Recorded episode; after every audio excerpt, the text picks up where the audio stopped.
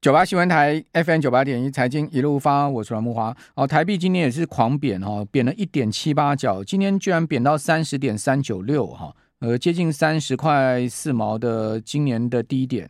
哦，今天单日贬值幅度很大哦，百分之零点五九的幅度，哦，呃，贬的非常多哈。那亚币也是全面的走低，哦，包括日元，我们看到它又来到今年汇价的低点，然后几乎是来到了一三九了。哦，现在目前是一三八点六八，好，日元也贬了一块多啊，哦，贬值幅度更大哦，百分之零点八五，好，日元已经是呃出现了连，如果算今天是呃本周第一个交易日嘛，日元是连三贬了哈，如果周周 K 线来看呢，连三红了，好，那如果日 K 线来看的话，上周五开始启动比较大的贬势，再加今天，哦，颇有趣啊，这个要挑战呃七月中当时一三九点三九哈，这个今年低点的这个味道哈。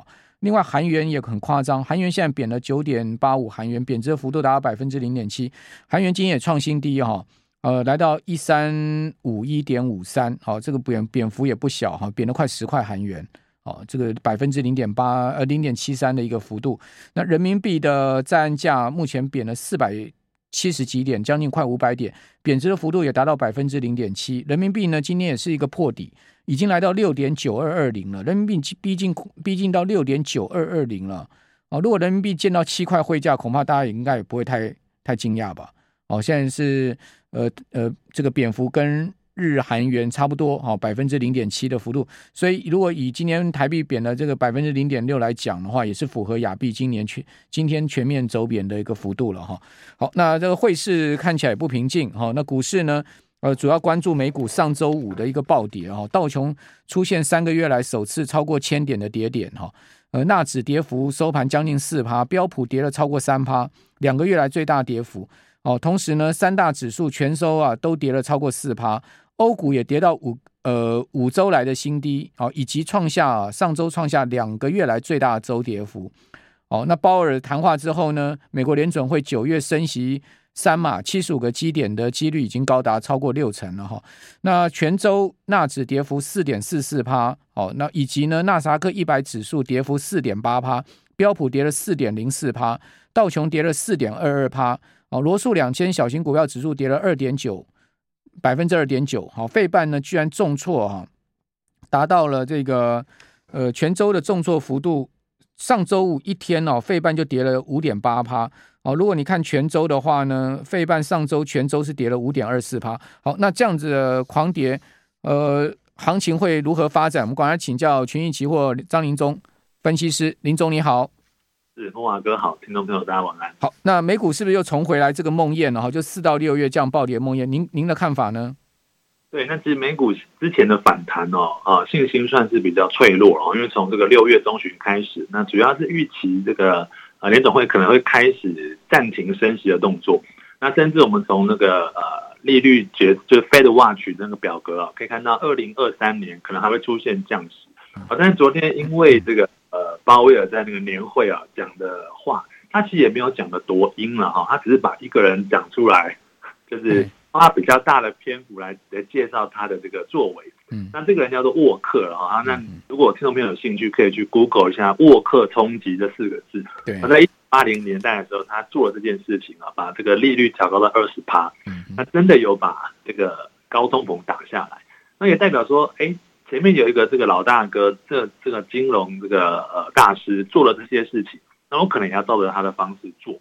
那就会让人家联想，可能明年你暂时要降息，真的是不太可能。所以目前信心有一点脆弱。那但是我们可以看到，十年期的公债其实表现的相对平缓一些。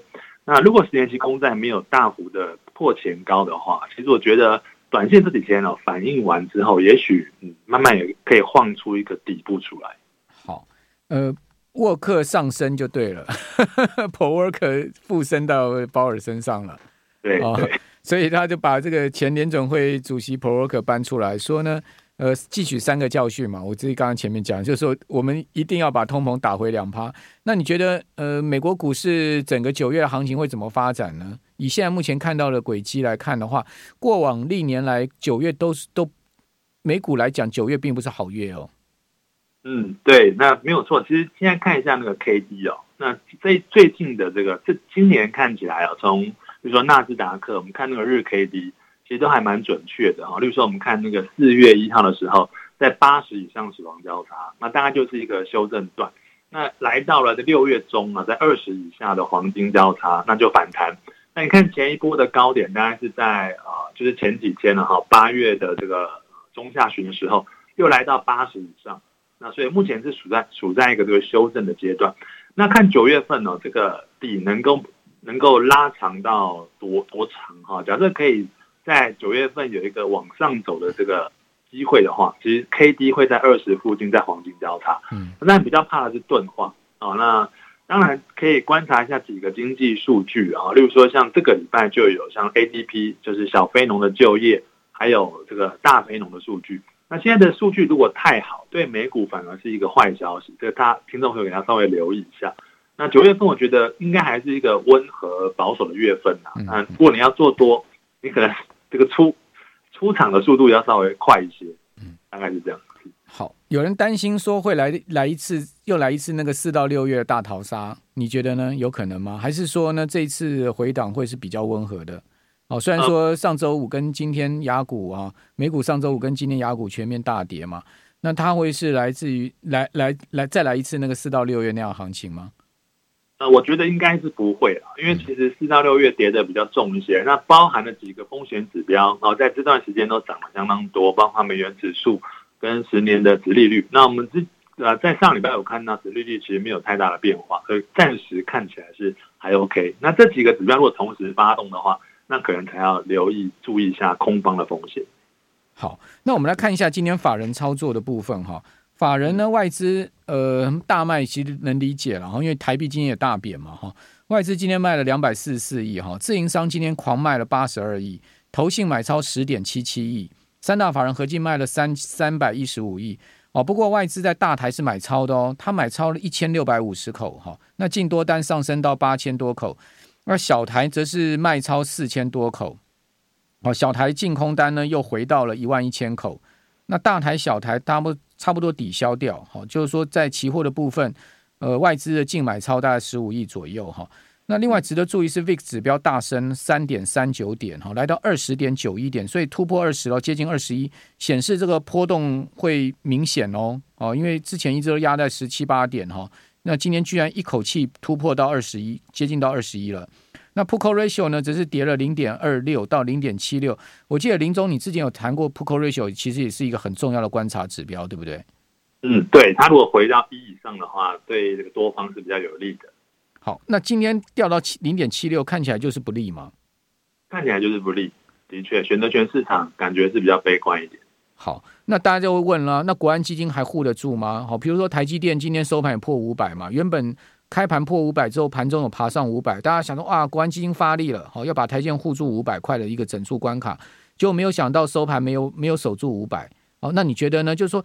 国安基金跟本土法人能对抗外资的卖压吗？就是说，这这一波台股的可能的发展态势会呃一路到这个往下走到什么样的程度呢？对，那其实国安基金哦，它是在七月十二号的时候要护盘，那一天我记得很清楚，就是在呃晚上七点半讲，那夜盘马上拉了一根那两三百点的红棒，那很多空方其实那天被嘎得很惨。其实国安基金是以信心为主，他真的买了很多吗？其实应该是没有。那台股那时候能够反弹，应该也是美股开始反弹了。所以如果呃美股没有继续，就美股现在如果呃继续下跌的话，其实不论是本土法人或是国安基金，其实都撑不住啊，就是大家都没有办法。所以还是要看美股，因为台股没有自己走出方向的能力啊。所以这几天我们可以看到，像当时台哥现在是一个这个小黑棒，我们可以观察，如果它破前一个交易日的低点的话。那可能台股会继续在修正。嗯，好，就是说应该讲上周五的低点就对了，对不对？对，上周五的低点。好，大家可以关注纳斯达克上周五的低点哦。刚刚林总讲说，也也也确实了。如果说今天国安金能护得住的话，也不会跌四百点嘛，对不对？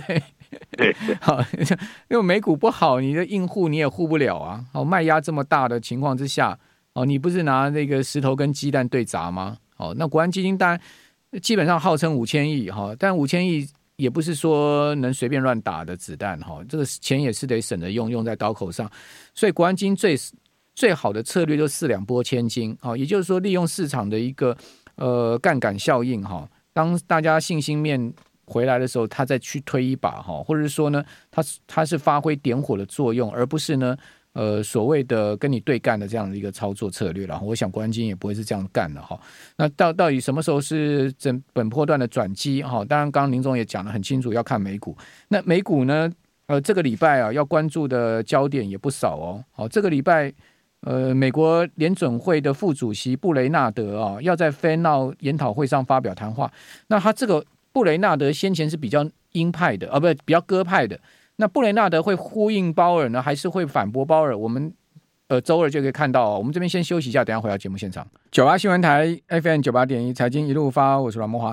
哦、呃，今天英国股市休市啊。那另外呢，今天没有太多的重要的经济数据哈。那周二呢就比较重要，就布雷纳德哈，美国联准会的副主席，好，他要在 f e n 上发表谈话。好，这个就是呃来看一下联准会 follow 鲍尔上周五的谈话之后的重要。官员的谈话情况，哦，还有呢，就是在德国要公布八月 CPI 哈，美国有八月咨商会的消费信心指数，哈，这在周二比较重要的哈。那周三呢，有呃这个联准会 FOMC 的投票委员克利夫兰的主席梅斯特，哈，要就美国经济前景发表谈话，这也蛮重要。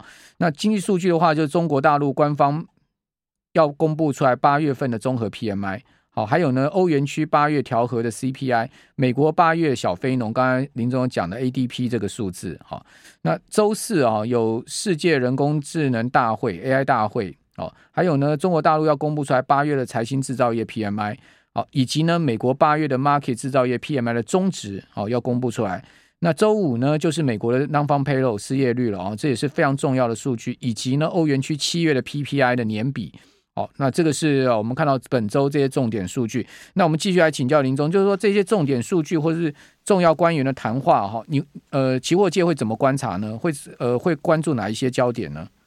呃，其实呃，非农啊，我们常常会去看哈。不过有时候美股的氛围是很奇怪的，它有时候会反映利多，有时候会反映利空。例如说像这个，假设非农数据相当好的时候，道理说美股应该是会大涨。但是其实这几个月都有一个状况，就是。大家觉得，哎，那升息的这个状况可能更会就是铁了心要做，那那个这个盘反而是会下跌。那你在当天它的上下洗刷都会相当大，好，所以我会建议，如果没有什么经验的投资朋友，你在那一天尽量不要进场啊。就你做期货的话，可能要稍微小心一些。嗯。那如果你是做股票或是 ETF 的话，那可能就是呃那一天的波动，你大家不太需要去观察它，因为是一个长期的投资嘛。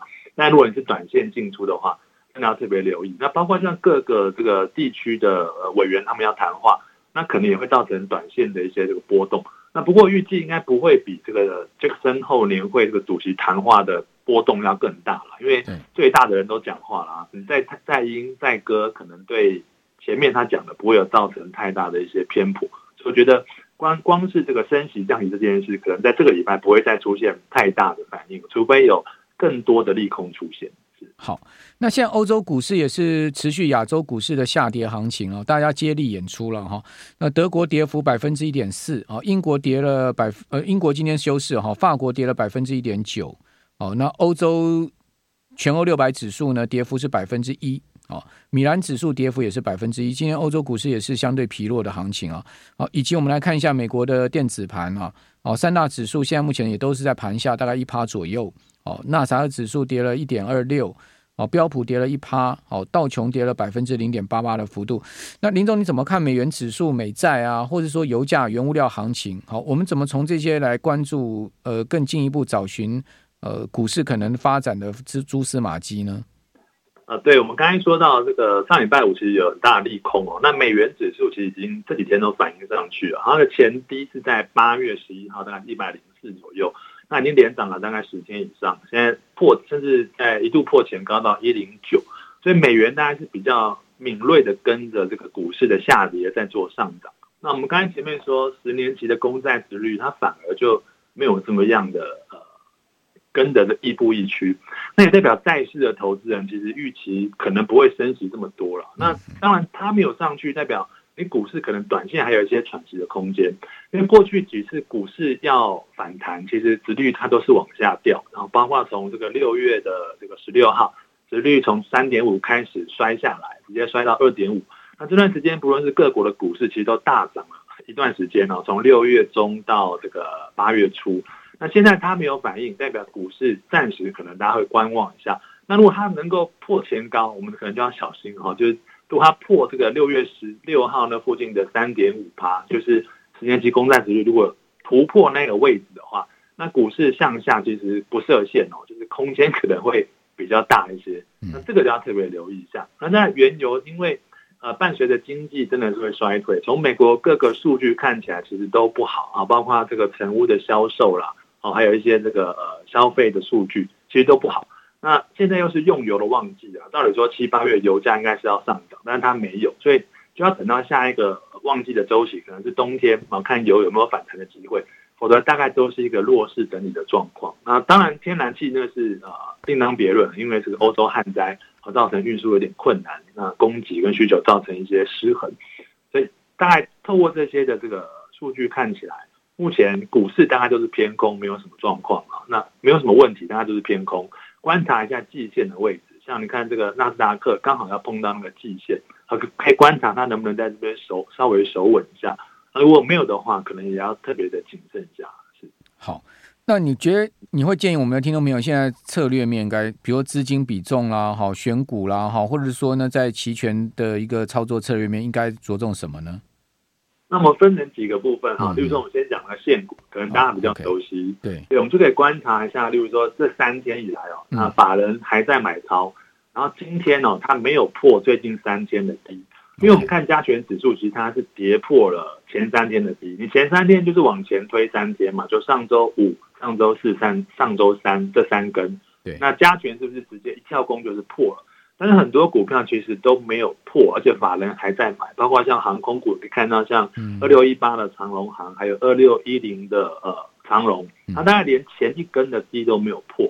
那这个在后续的下半周或是呃九月开始，可能是比较有机会能够往上走的这些股票。那电子股像这个二三一三的华通，还有一些生技股啊，四一二八的中天，这种可能都是比较符合这样的一个状况。那就是现股。那如果你是做期货的话，其实我在这几个月都在做价差强弱的配对。OK，那什么叫强弱的配对？我就会去，像最近这几天我都是买金融，然后空电，就是持续抱着这样的仓位留长。OK，对，上周五大跌，但是我没有什么差别啦，因为今天掉下来，金融是比较抗跌，它好像一开盘只跌了两趴嘛，但是电子它跌了三点五趴以上，对，所以我还是可以赚到一些钱。那当然，我们是用这个呃量化交易的平台在计算，听起来比较复杂。那你可以去用一个你可以接受的方式，例如说五天均线。啊，假设呃金融期离五天均线比较近，代表它比较强嘛。那如果电子比较远的话，它就比较弱，你就可以去做买金空电，类似像这样的操作。就是说，在市场上面，你一定要有一个空方部位在里面，遇到系统风险的时候，你才能够持盈保泰。或者说你现货部位很大的人，就是说你股票很多，满手股票，其实你期货的这个部位你就不应该做多嘛，对不对？对，尽量不要同方向。对啊，你期货也做多啊，你现货已经满手股票，你期货逢今天大跌四百点，你期货一口大台就是跑掉八万块了嘛，对不对？哦，盘中就一口就赔赔掉八万块，所以说呢，这个期现货不同步啊，也是一个所谓 hedge 操作的避险策略了哈。那当然就是说你要怎么样去运用，那可能就是说有一些经验啊哈，或者是说呃操作的这个 practice 也很重要哈。好，那在油价原油的部分，海奇的部分，我们可以关注什么呢？对，那海奇的部分一样嘛。那股指类的话，我们因为因为目前都是偏空的，所以要特别的呃，大概是留意一下。那我们刚才能源类的有讲过，这个油应该也是弱势震荡，可能没有太大的一些呃消息出来。好，那包括如果你是短线，就是说我们礼拜三跟礼拜五都有重大数据要公布的时候，你可能可以用一些海外的选择权。这当然这个又更更难的一些了哈，可以询问一下你的营业员大概操作，你可以用简单的一点点资金去赌行情的上下波动。海外的选择权了哈，对不对？对，哦，这个等于说，呃，如果你看空的话，就是去买卖权嘛，对不对？你如果觉得是买买 buy put 的嘛，如果你看多的话，你就可以海奇的部分，你可以去做 buy call 的这个呃操作嘛。哦，就是说基本上，呃，应该也不会建议大家去做 sell 的这个卖出卖权或者卖出买权吧，对不对？在海奇的部分，这地方比较难掌握了，而且风险大啊。对对对，因为它的风险是无限的。好。那呃，此外就是说，在我们来看到美国的通膨这个部分，要请教林总，是通膨是不是真的有可能出现趋缓，而且出现转折哈？